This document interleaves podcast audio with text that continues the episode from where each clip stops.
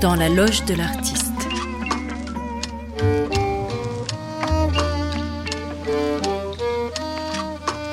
Une émission proposée par Sarah Roubateau.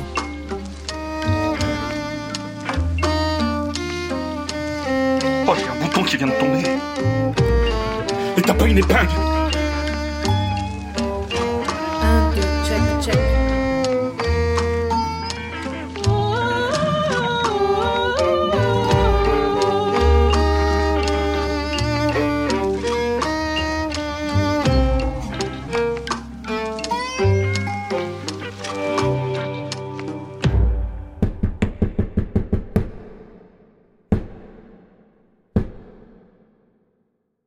Écrire une infolettre. Ça y est, c'est fait. Dernière relecture du texte. Voilà deux semaines qu'il se contorsionnait dans ma tête. En fait, il est né bien avant, il y a deux mois peut-être, sur la route. Le mouvement déclenche des phrases tellement que je ne peux pas tout noter. Comme à chaque fois, je me suis dit qu'au retour je noterais tout. Et puis, j'ai eu des mails envoyés, d'autres à renvoyer, à me rappeler au bon souvenir des gens. J'ai dû noter à la va-vite une ou deux phrases, mais la musique du texte est restée sur le chemin. Il a fallu qu'une actualité vienne la réveiller. Entre-temps, l'idée a rencontré d'autres personnages, d'autres situations. Le texte a pris du coffre avant que je l'écrive. Alors, avant même de passer quelques heures sur le papier, l'essentiel était fait.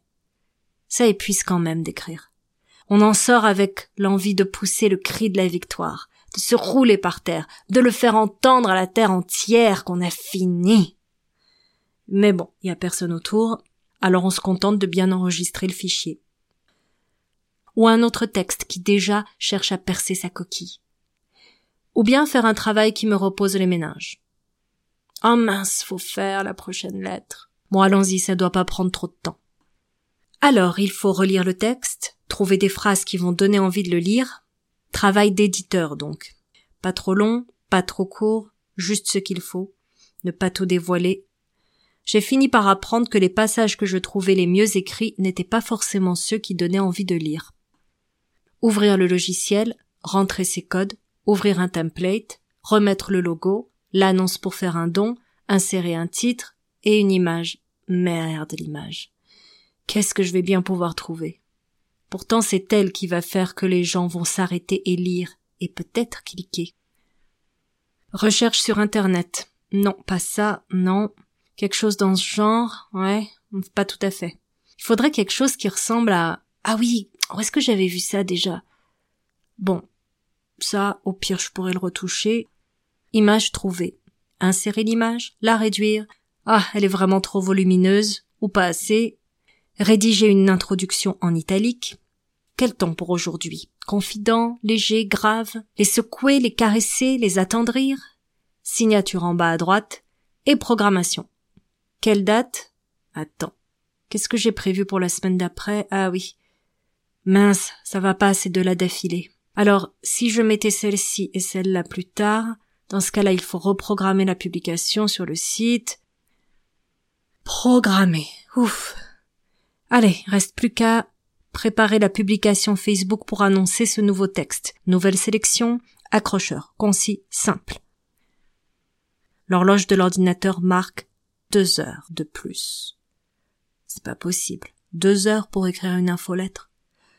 Après ça, plus d'énergie pour retourner au manuscrit. À ce jour, j'ai 1300 personnes sur l'infolettre. 1300 adresses ajoutées manuellement en recopiant les mails laissés à chaque soirée détournée. Un certain nombre ne la recevra jamais, car j'ai eu beau agrandir la consigne d'écrire en majuscule à chaque nouvelle tournée, je continue à n'avoir que des adresses écrites en minuscules et aller faire la différence entre un L et un I, un M et un N, eh oui, ça ne tient qu'à ça de garder contact. Pour d'autres, l'infolettre arrivera directement dans leur spam. Il faudrait que je envoie un mail direct à ces 1300 personnes pour leur demander de vérifier. Plus tard, pitié, pitié, plus tard. Si c'est un bon jour, cette infolettre sera ouverte par 25% des destinataires. 5% cliqueront sur un lien et 0 laisseront un don. Ce sont de bons chiffres, m'ont dit les spécialistes de la communication. Oh, c'est vraiment bien, en fait. Mais tu fais ça toute seule? Oui, je fais ça toute seule. et je ne sais pas jusqu'à quand. Notre époque a créé le mythe, mais aussi la réalité, de l'artiste indépendant, autonome, qui peut tout faire tout seul et se faire connaître de sa chambre. Ce faisant, elle a fait de nous des machines à communiquer, à poster, à rappeler. Des mendiants de clics, qui ne sont que quelques secondes dans la balade virtuelle de leur lecteur, et qui en plus vous demandent quelques euros, le prix d'un café ou d'un sandwich, pour qu'ils puissent continuer. On peut toujours faire des films biographiques sur ces artistes qui passaient leur nuit et leurs jours penchés sur leur travail, épuisés, courbaturés, sortant de là un chef-d'œuvre. On ne pourra certainement pas faire de tels films sur les artistes de notre époque. Cette émission est réalisée de manière indépendante. Pour que je puisse continuer, vous pouvez faire un don sur Tipeee à l'adresse tipeee.com slash sararubato. Le générique a été composé par David Simard. Merci beaucoup.